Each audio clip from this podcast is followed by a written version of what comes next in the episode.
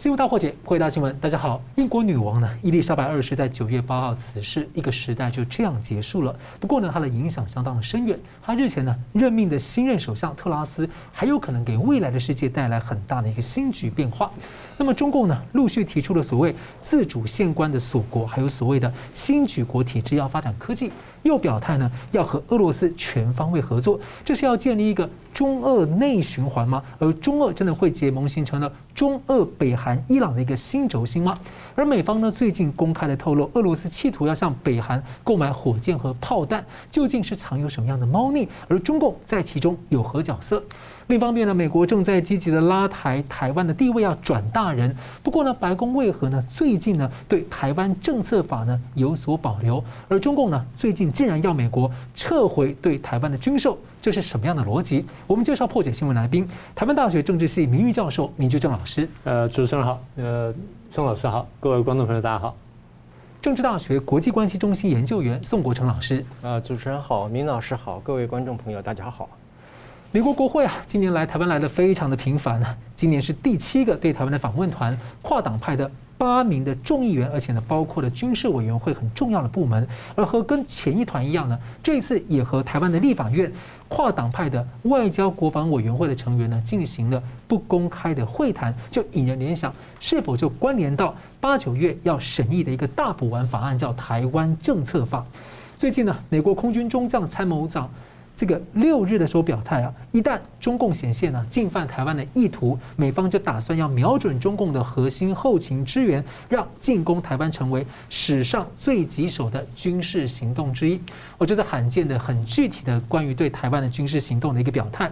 那白宫国安顾问苏利文呢，接着隔天七日受访说，台湾周围发生军事事件威胁的仍然显著，不过呢，美国立场坚定一致，持续抵抗任何企图以武力改变现状的行为。不过呢，对于国会在审议的台湾政策法，他一面肯定部分内容有效改善台湾安全，而另一面表示部分内容像让白宫有些担忧。所以请教两位，我先请教明老师哦。美方看起来在军事、外交、法律、政治等等各方面在加码挺台转大人，要吓阻中共。不过同时间，他苏立文在台湾政策法啊表达了所谓的担忧。但另外一方面呢，美国的国会议员最近是密集的访问台湾，而且还特别说，我国会是在行政部门的另外一个分支单位啊，这个有这种分庭抗礼的味道。您怎么看？他们是在做一些怎么样的一个沟通跟竞争吗？他们美国本来就是三权分立嘛，所以中共不太明白美国体制的时候，老是觉得说，嗯，你不是就是民主党主政嘛？你为什么民主党不可以讲话？我共产党主政，我什么都都管下来了，这就是不明白民主政治的道理。美国的三权分立呢，呃，应该这样说，不是说三权真的互相卡住对方，而是三权对对方都有一定的牵制能力，是这个意思。那不然三权分完的变三个国家了，没有这种事儿嘛。所以这个要解读这些事情的时候，台湾有些人呢得明白，真的什么叫三权分立。你的问题可以分成三个部分，第一个部分就是。美国在贺阻中共，这个是我们一直谈的一个主题。美国真的不希望爆发战争，不是说啊战争来了我打或不打。我一直讲，我说这是假命题，这是假命题。美国的战略绝对不是等台海爆发战争之后我再来挣扎，我介入还是不介入台海战争。美国的战略根本就是我贺阻中共令战争不爆发，这样免得我到时候尴尬。所以，既然要贺阻中共，我做很多动作，啊，现在这个就一部分。但是呢，你刚讲说苏立文正在讲啊，这个那台海若爆发战争，我们会坚定的支持什么的。他讲的话呢，你要从反面解读，从正面解读就是美国很坚定或支持台湾；反面解读就是美国现在可能判断中共打台湾几率比过去要上升了，是是应该这样判断。否则他没有必要这样讲话，因为我们讲空穴不来风嘛，啊，这是第一个部分。所以这个后面呢，当然你说又来了这么这么多团，然后这个苏立文不这样讲，不断这样讲话，他也就明确对台湾是表达支持意思，这是很很很确定了。所以防止战争呢，我想比较更具体的说，第一个呢就是防止中共误判，不要以为说哦你演习一次我就怎么样了。上次我们不是问过一个问题吗？中共演习的目的是希望吓阻大家，你们将来我动台湾，你们不要插手。我现在回头再问一次，中共发动这次台海的这个围这个演习之后，你觉得各国是被吓住了呢，还是各各国被激怒？这是很关键问题，对不对？对，这是关键问题，因为你这个事情是不是产生效果了，或者产生是不是产生反效果了？现在看起来是反效果了，我们一层层往下讲。所以美国呢，在这边讲的话或做这些动作呢，是防止中共误判。我就明确告诉你，我真的会帮，我真的会出手。嗯，你不要随便，你不要想错了，你不要想冒险，你不要想贪什么东西，你不要想掏价波。我跟你讲的明明白白。第二点，我们过去讲过，美国避免两线作战。这边在乌克兰，我虽然没有参战，我是大力支持他打仗的。然后我的情报人员什么或者其他资讯什么，可能真的我在帮忙。那我虽然没有进入战场，但是我的确在战场当中，在这个战争当中是毫无疑问的。你说我有没有能力打第二场战争？我有，但我要不要这样做？我不一定要这样做。任何国家一般来说，即便他很有能力，他不想这样做，因为那毕竟对国力的损伤很大的。避免两线作战，我们再往大一点去讲，就是避免第三次世界大战。是。因为如果俄国打乌克兰，我们拦不下来；中共打台湾，我们也暂时拦不下来，那我就要打第三次世界大战了。这个是欧美国家从乌克兰战争里面得到的重要教训，也让他们回头去想二次世界大战之后，他在看当前国际局势，他会得到结论。啊，这第一个部分。第二部分，我们现在看到美国来台湾的访问团大大增加，你说光是八月份就好几个团。不只是美国团增加，法国团要来，英国团有两三个要来，然后有东欧团，德国外长现在公开讲说我们要挺力挺台湾，英国的新首相呢，在他在没上首相以前，在做外交大臣就讲说我们要军援台湾，这话讲得非常明确。这一次大家仔细看，英国的首相大选，就是因为他的这个反共的跟反专制立场非常明确，而使得他胜出，是对不对？这是很明确讯息。那么也就是英国的态度跟欧洲很多国家态度明确了，好，那现在来台湾了，台湾当然很高兴，但是台湾不能被动，不能说哦有来了我就接待团，然后就讲好了就好了，不是的，台湾要想清楚我要什么，我跟每一个团要谈什么，我跟每个团要什么，台湾要主导谈话的这个议题，我们要主导议题的，不是说你来谈台湾政策法，我就跟你谈台湾政策法，我反问他我想跟你谈什么，嗯，你得想清楚这个问题。我们双边关系、台美关系什么等等，突破到哪里？我要什么？我想清楚。英国团来，我要什么？我想清楚。法国团来，东欧团来，我要什么？我都想清楚。讲的最简单的一点就是，我跟各国呢，希望跟各国明确谈出来，你们是不是要有自己版本的台湾关系法？嗯，是。英国是不是要有个台湾关系法？法国是不是要台湾关系法？德国或东欧国家是不是都要有个台湾关系法？这个台湾关系法明确规范你跟台湾的关系，跟你跟中国关系是怎么切开来的？嗯，否则大家的思路思路都是我先确定我跟中共什么关系，再来看我把台湾放到哪里。几十年来都是如此。那今天呢？台湾想清楚，我得主导议题，不是被动的。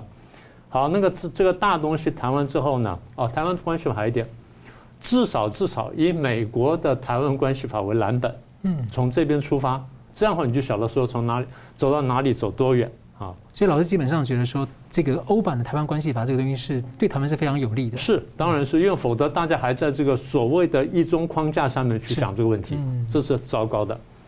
好，那除了这之外，很具体就是，那我们两国之间科技交流到什么地步，然后经贸交流到什么地步，更重要就是军事可不可以交流，交流到什么地步？如果军事不能交流的话，军事科技可不可以交流？这都是我们可以要的。那除了这之外呢？我们过去讲啊，中共很坏啊什么，这个不够了。要明确讲说，如果丢掉台湾的话，对你们国家跟对国际社会、商业上面有多大伤害？科技上多大伤害？安全上多大伤害？战略上你多大伤害？你得把台湾得把这论述建立完整。每一个国，你都要有先有个大的版本，对，大的版本出来之后，再针对个别国家去谈这个问题。好，那是最后回到苏立文担心的台湾政策法的问题，是他应该担心，但我觉得他更应该反过来想的事儿。台湾关系法的第二条讲说，如果中共非和平的手段来解决台湾问题的话，那美国可以考虑撤销或断跟中共断交。你应该把非和平手段再扩充定义。嗯，因为过去你讲封锁跟禁运，现在应该加上大规模网络攻击，是这个应该加进去。所以这些加进去之后呢，对台湾的保护就更多了。这个呢，才是我们台湾主动应该做的事情。嗯，是那现在宋老师怎么看？好的，我对于这个问题的看法呢，是从这个苏利文谈话当中里面的两个重点啊，就是他认为中共武力犯台是一个啊显著的事实啊，呃，那么随后他讲说，对于台湾政策法的一些部分的内容，他感到担忧啊。其实这两个重点要联系起来看啊，我个人认为就是说，台湾政策法一旦通过以后啊，美国所面临的问题是一个就是说，呃，我如何去避免和中共作战的这种担忧啊。而是转向，就是说，我现在要准，因为政策法本身是采取了这么强硬的一个立法的约束，我我准备要跟中国开战，然后我能不能赢取赢得这个战争的这样的一个担忧啊？我我再把它讲清楚一点，就是先前我们可能会认为说，呃，他担忧跟中共开战，现在是担忧就是说我们要开战，但是我如何？我担忧我是不是能够最后赢得这个胜胜利啊？这样的一种考虑和担忧啊。呃，那么所以说这个两个联系来看啊。呃呃，不过当然就是说，我要重新再讲，重呃强调一点，就是说，为什么会这个台湾政治法里面的部分内容会让苏利文觉得很担忧啊？最主要就是说，它其中有一个最敏感的一条啊，中共常讲说台湾问题是美中关系一个最敏感，敏感在什么地方呢？就是它的这个呃有一条里面在二百零一节里面讲啊，他说这个法案本身要通过修改台湾关系法，刚刚明老师也提到那个，特别是那个第二条那个部分。通过修改台湾关系法，把对台的武器的销售啊，从过去的防卫的形式扩大为有利于台湾去威吓人民解放军对台湾的侵略啊。那这个是法案当中里面重磅中的重磅，所以就是核弹级那个核弹头的核心那个部分。呃，因为这个法案一旦成立的时候，我可以讲一破一立，破在哪里呢？破除了美中之间以三个公报为基础的美中关系。那么美国会因此面临四十年来最大的外交变局啊！另外一个利利在哪里呢？就是把台湾提升到一个没有官方知名的官方关系，在这个一破一立当中里面，它所产生的杀伤力会让美国面临四十年来最复杂的一个外交的一个局势啊！同时也可能是啊，美国面临去难以评估的地方，难以评估在什么地方呢？中共会不会在这个事情上面做出了一个极不理性的反应？而这个极不的理性反应，美国是决心要把它反制的，是要去克服它的，啊，所以就说我今天已经决心，这个美中啊中美之战已经终须一战不可避免的时候，那我担忧的就是我要用啊什么样的方法，依据这个台湾政治法本身所规范的一些啊一些一些一些条文，我怎么样去赢得这个战争啊？所以我觉得它不是一个避战、逃战或者是怕战的一种忧虑，反而是说我要如何去。是不是能够赢得最后的战争的胜利的这样的一种忧虑？就美国的时机跟准备等等，是不是做好要做这件事情？他要评估想清楚。对对，就是说美国的准备是不是能达到真正的效果？就是赢得胜利的这个效果所产生的一种忧虑或者是一种评估上的不确定啊，这是第一个啊。那么就是说，呃，当然我认为苏利文的这个担忧有点多余了啊，因为呃，我们知道就是说这个台湾政治法本身它具有一个很强大的一个立法的拘束力啊。他当然也会担心，就是说美国的行政部门是不是能够高强度的配合啊？因为这不是个普通的法案啊，也不是你随便可以敷衍或者应付一下啊。因为每个条文本身都是有有力量的啊。呃，那么那么行政单位本身是不是能够呃继续迷的去完全的去高强度的配合啊？可能也是啊，苏利文所要考虑一个地方啊。呃，基本上当然就是说，我们从过去的经验来看啊，那个国安会啊啊呃，或者是美国的国防部啊等等行呃行呃行政部门。呃，基本上是采取一个比较温和的一个态度啊，基本上当然就是预防外交啊，避免这个作战。呃，可是我们看到最近的美国的各军种啊，特别是像美国呃空军司令啊，呃讲说，如果说是两岸开战的话，呃，美国先截断你中共的后援系统啊，呃，因为你要渡海作战，最重要就是后援，你后援一旦切断的话，你就后头就完全没有战力可言啊。呃，所以说基本上可能就是说，台湾政治法要通过之后，行政部门啊，国防部。军种、各军种、国安会啊等等的，呃，怎么样去高强度的去配合这个法律，来达到一个使得这个法律发生最大的效果，也可能在这个美国的行政部门当中里面出现一些所谓的战略评估或者战略认知里面可能有一些落差啊，节奏的问题。哎，对，就是说有些人啊，你比如说举最举一个最简单的例子来讲的话，就是我们如何去选择一个能够让台湾足以去威吓人民解放军的侵略的武器？这些武器本身什么叫有利于啊？什么叫足够的威吓中共等等的？这个可能都要涉及到一个所谓的军备本身的一个评估啊。啊，等等的，所以在不同的部门当中可能会有一些啊不同的一个看法，所以美国也是需要协调啊，呃，那么这个协调就对应到就是说这个最近八位的这个啊众议院参议员这个是啊啊来访，对不对？特别是他的呃有一位众议员呃领衔的，他是他是美国的一个叫做什么呃特种的委员会吧啊，军委会的特种的那个呃特种小组的一个副主席啊。呃，他是一个越南的一个，后来在流亡的时候被美军啊海军救下来，然后后来成为美国一个啊一个重要的一个政治人物。他很明白的就是在这次会议当中里面为什么要闭门，因为具体协商，协商什么东西呢？国防军事外交。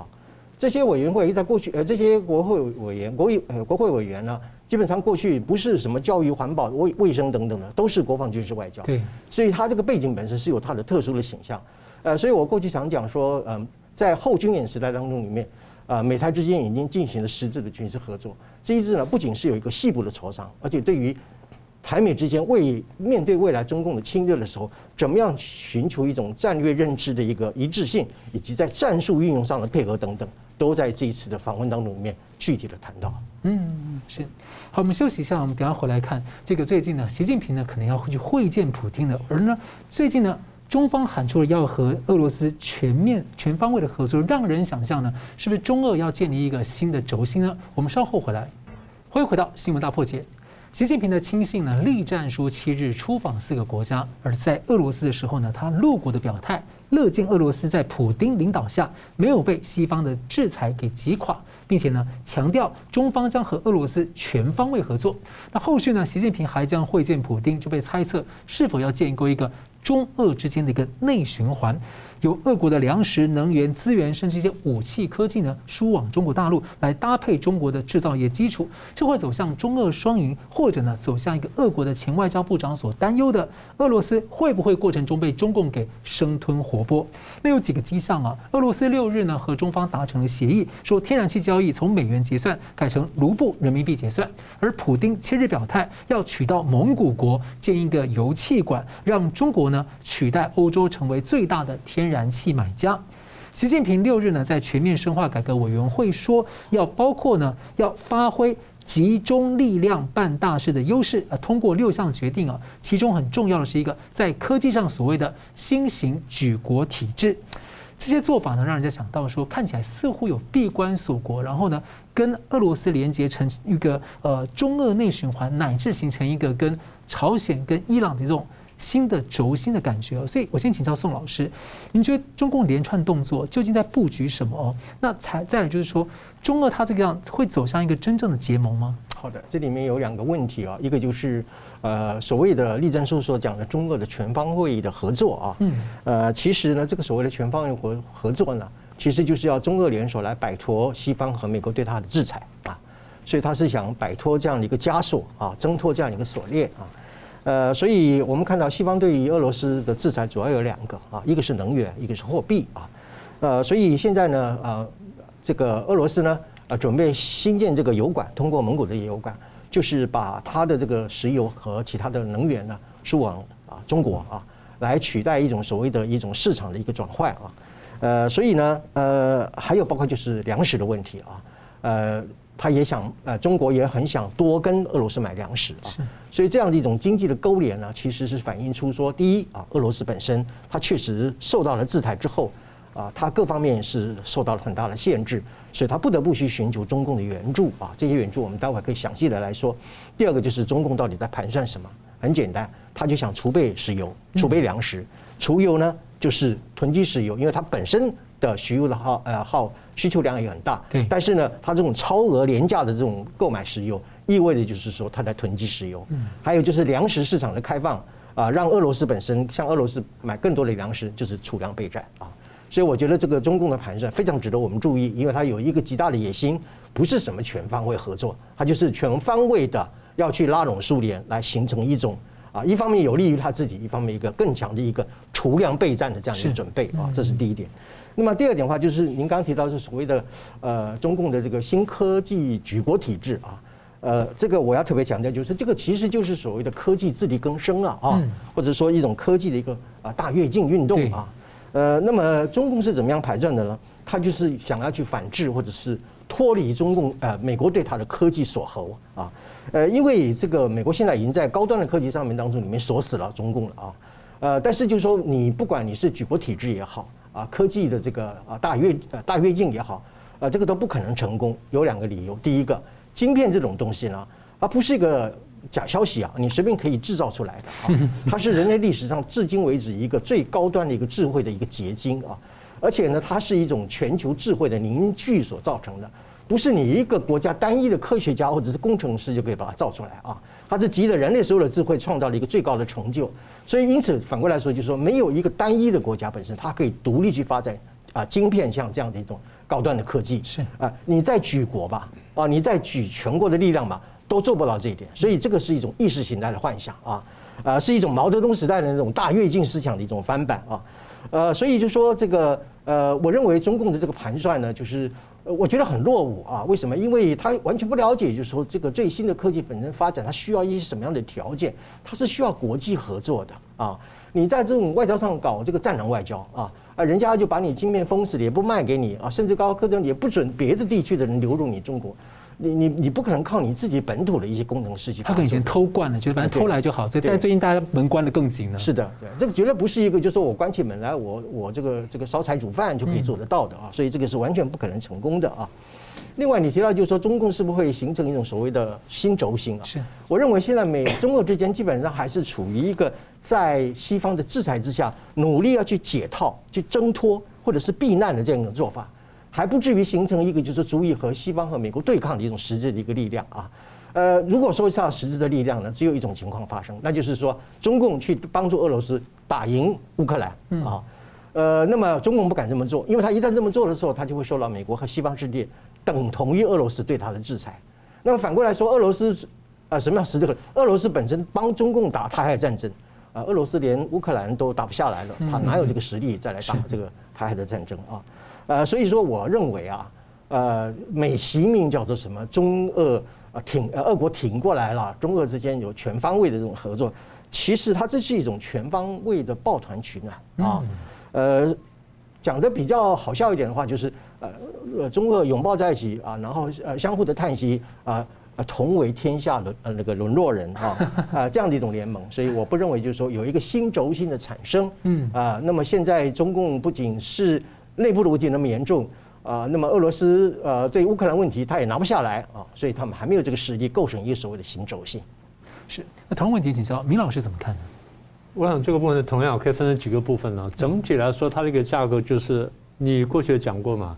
今天中共面临的一个国际的战略跟外交态势是天下为共，是，好，那他现在想的是，那天下为共是一个事实，那我怎么突破？所以现在所做的事情就是外交突围。现在我们看就大的格局就是外交突围。第一，我们看见习近平要出访，访问哈萨克，访问乌兹别克，然后去开那个呃上海合作组织会议，然后见普京，啊，这第一块。第二块呢，十一月份呢，如果没有意外的话，他要出席的 G20，然后去见拜登，所以一方面去见他的可能的盟友，一方面见他最大的对手。作为一个世界大国来说，你不能不跟这些大国周旋，因为您到这里，而且你已经到达了这个热点，你到达热点中心，你也不能不做这个事情。所以从中共角度来说，各位可以看到他的这个报纸上的宣传啊，这种的大国外交，这是元首外交，这是场面化了。嗯。其实真的核心就是外交突围，所以外交突围呢，不只是这个习近平，栗战书也在做外交突围。是，过一段时间你就会看见杨洁篪了，或者王毅了，或者这些大大小小官员呢，会吩咐不同的国家，然后去推进行不同的任务。所以整体来说，我说这是一个外交突围的努力。那为什么现在又特别需要外交突围呢？第一就是过去搞了一大堆纰漏出来，什么香港问题、新疆问题、人权问题。然后南海问题，然后这些都已经是纰漏了，啊，那现在你又搞出一个对台湾的这军军演，大家现在感觉哦，这个对台湾的威胁是非常真实的，所以大家要加加压力了。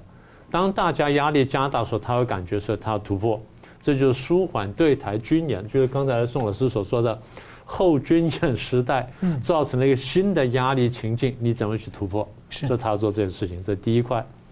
第二块，你刚刚特别问到，就栗战书出去访问，我觉得他的访问大概两个地方我们得特别注意。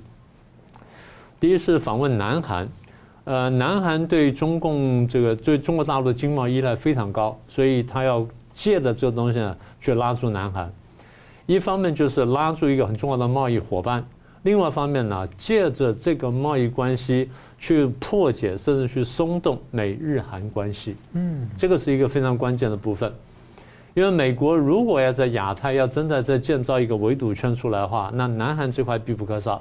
现在看起来南韩有点摇摆，南韩的摇摆，美国看见，中共当然更看得见，所以借着摇摆呢，我怎么样能够抓住你？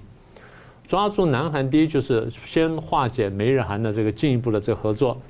第二，万一啊，万一我是说万一，因为澳英美同盟是一个开放同盟，我们在讲南韩或日本会不会参加澳英美同盟？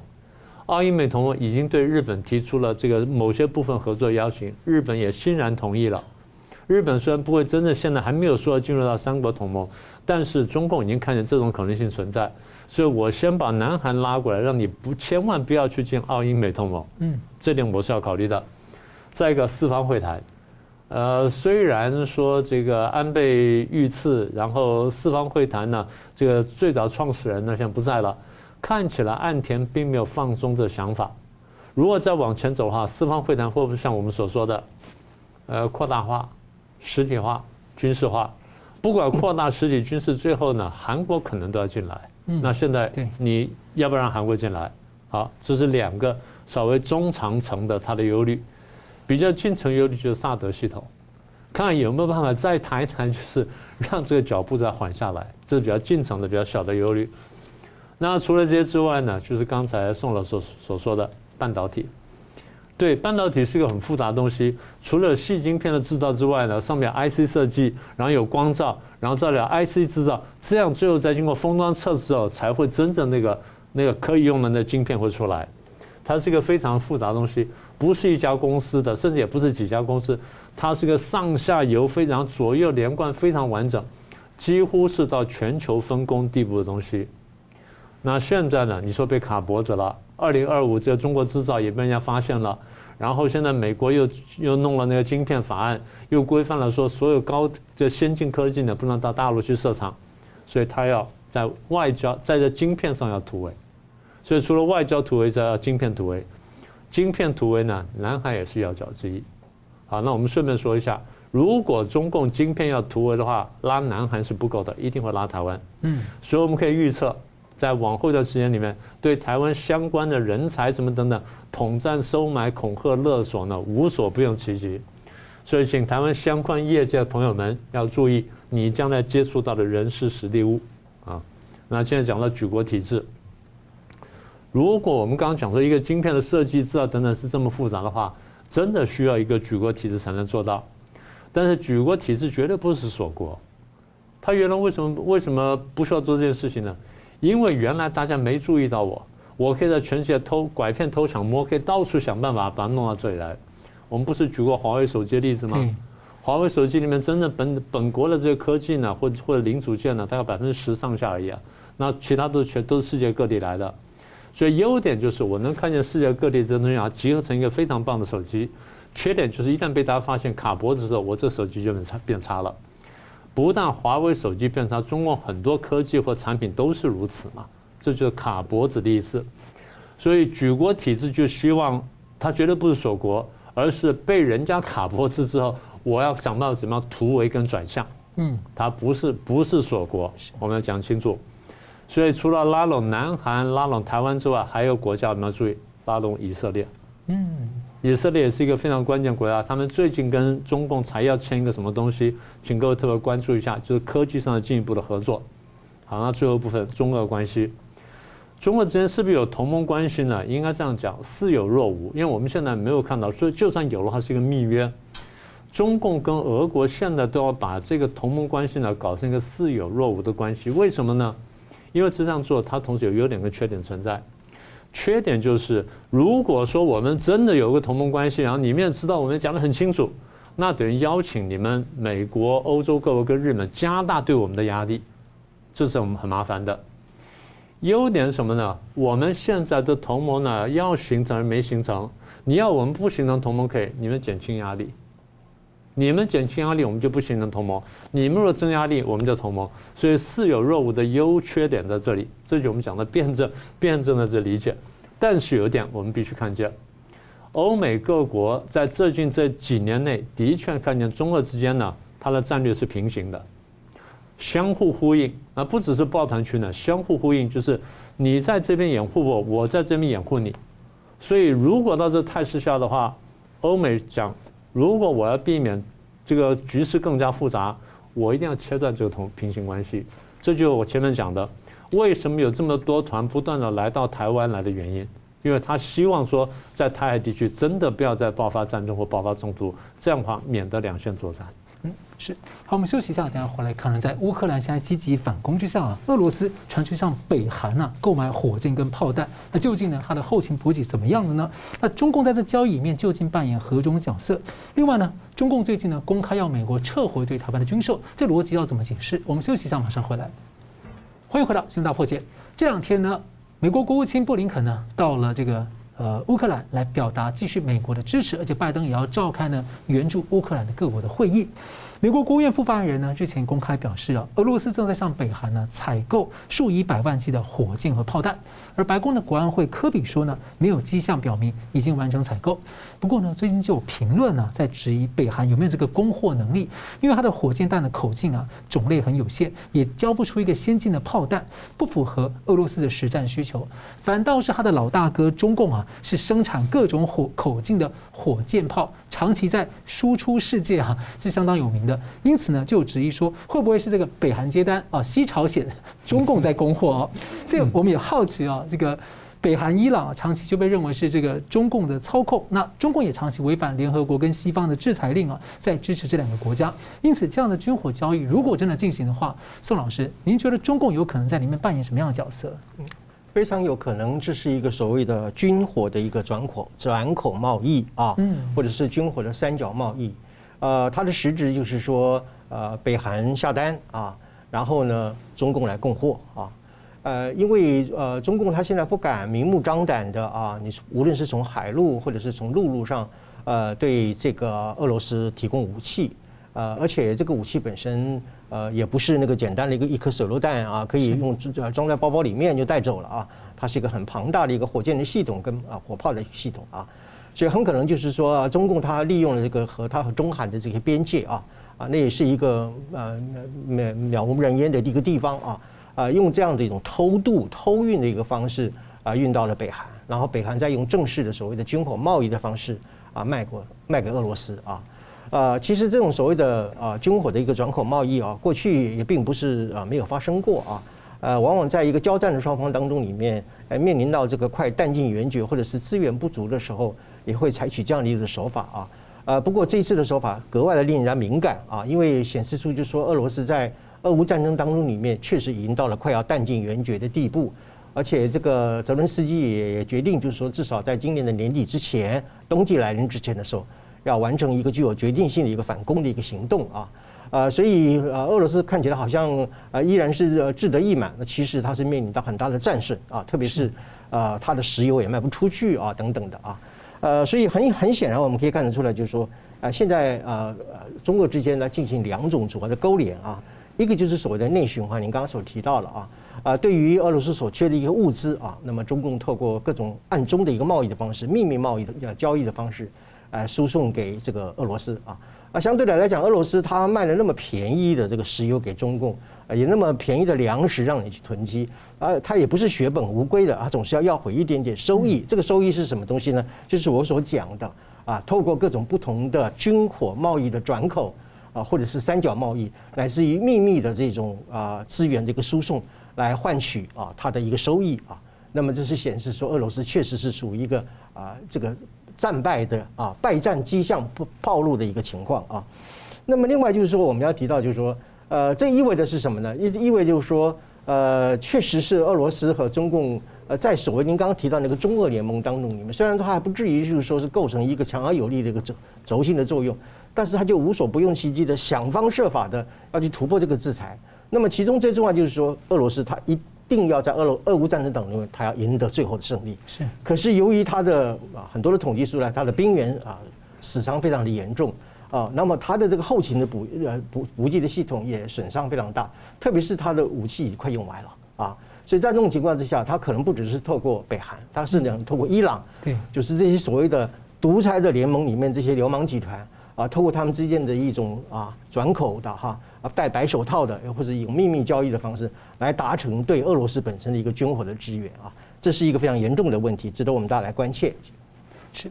好，我们接着看到，其实美国对台军售啊，这个美国周五批准的新一批的军售规模是十一点六亿美元，而且包括一些不对称作战的重要的武器，六十枚的鱼叉反舰巡弋飞弹，上百枚的响尾蛇飞弹，还有承包商来支持啊维护升级台湾的雷达预警系统，而这系统是由美国雷神公司所建造，能够呢对中共来袭的导弹攻击啊发出先期的预警，而这让中共是相当恼火啊，就开口要求美国撤回军售。明老师啊，这个要求撤回是常见的事情吗？你怎么看他逻辑？蛮奇怪的。我先回应一下刚才讲说那个俄乌战争这件事情哈。呃，打到现在呢，我很同意宋老师刚刚看法，就是打到俄国现在已经战损非常严重，所以竟然开口要跟北韩那要是如如果这真的话，但是不管怎样，我们确定就是俄国战损非常严重啊，这点是明确的。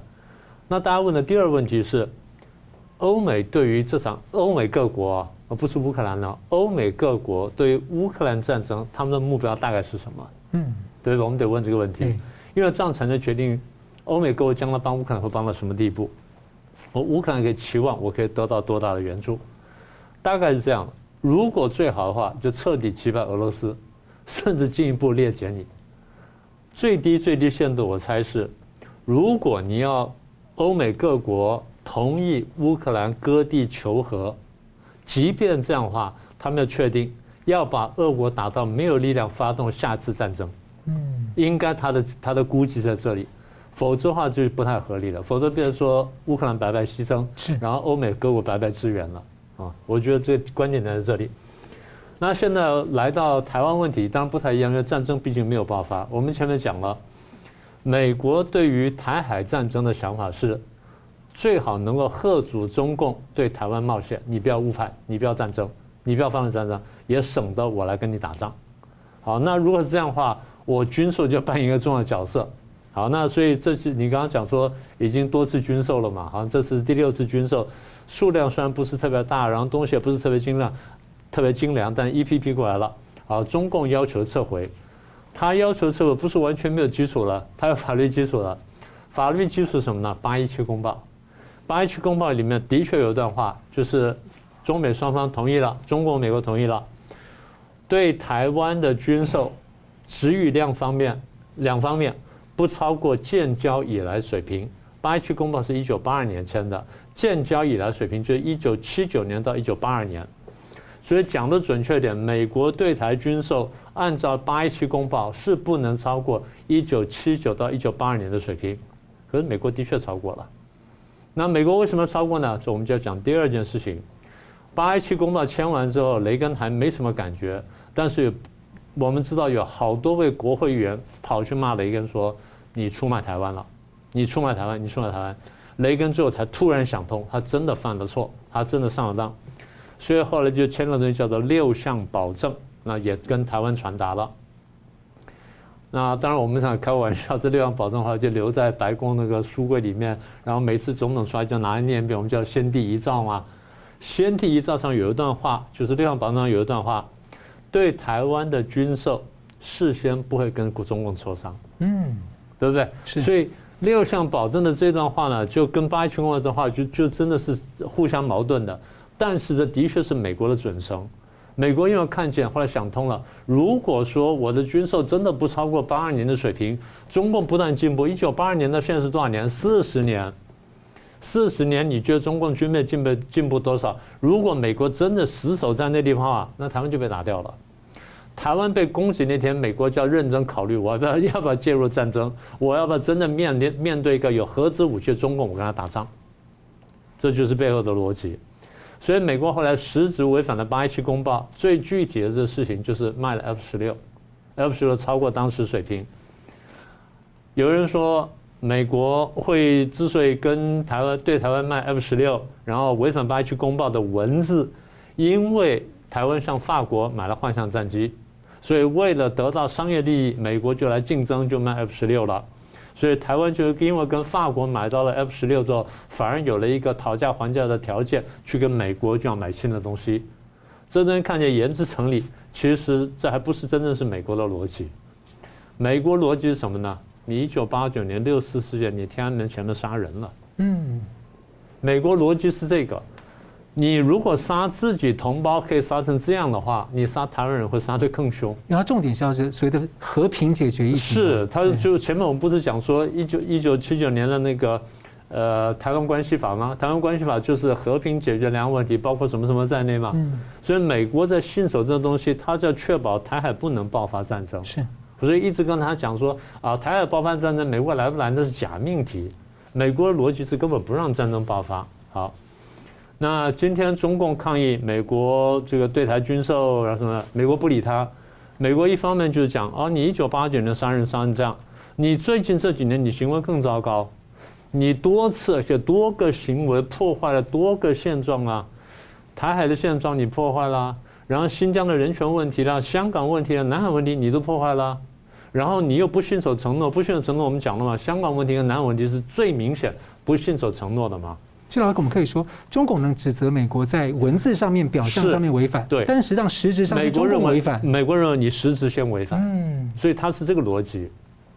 啊，中共不信守承诺，他说：“哎呀，我现在强大了，我就收回来。”那国际社会是说：“那你条约你不信守，对，诺言你不信守，那这个人我很难跟你打交道。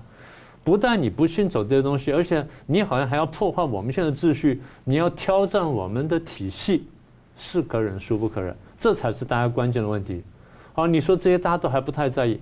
俄罗斯打乌克兰，你中共现在还在袒护他，嗯，你没有明确跟他划清界限，你没有参加制裁，什么都没有，而且你还东西呼应，要破坏秩序，你现在还来这还来对台湾军演，所以在美国或者欧洲看起来，中共的行为特别不能忍受，是这个原因，不是一个什么啊阻止中国崛起什么，那个是鬼话了。是。好，那现在回到这个军售的问题。如果前面逻辑站得住脚的话，那美国的意思是，我要让两岸的兵力保持到就是台湾能够有能力防卫自己的地步，使得战争不发不爆发，也不能每次都靠我开军舰过来，然后才说让战争不爆发，那也挺麻烦的。